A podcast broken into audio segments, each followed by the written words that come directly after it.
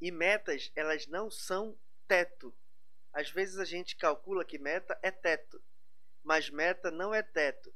Meta é chão. Se você colocar meta como chão, o que, que vai acontecer? Você não vai ter a mentalidade de quando você chegar a bater essa meta, cair na zona de conforto.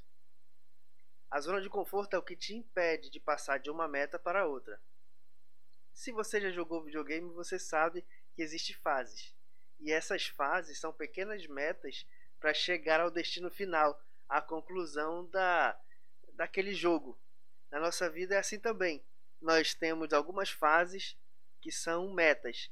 E essas metas, quando nós batemos ela, nós temos que entender que ainda vem outras, ainda vem outros momentos onde nós precisamos estar inteiramente focados. E quanto mais comprometido você tiver em vencer essas metas, melhor e de mais qualidade é o combustível que você vai botar nesse transporte que vai te levar para alcançar o teu resultado.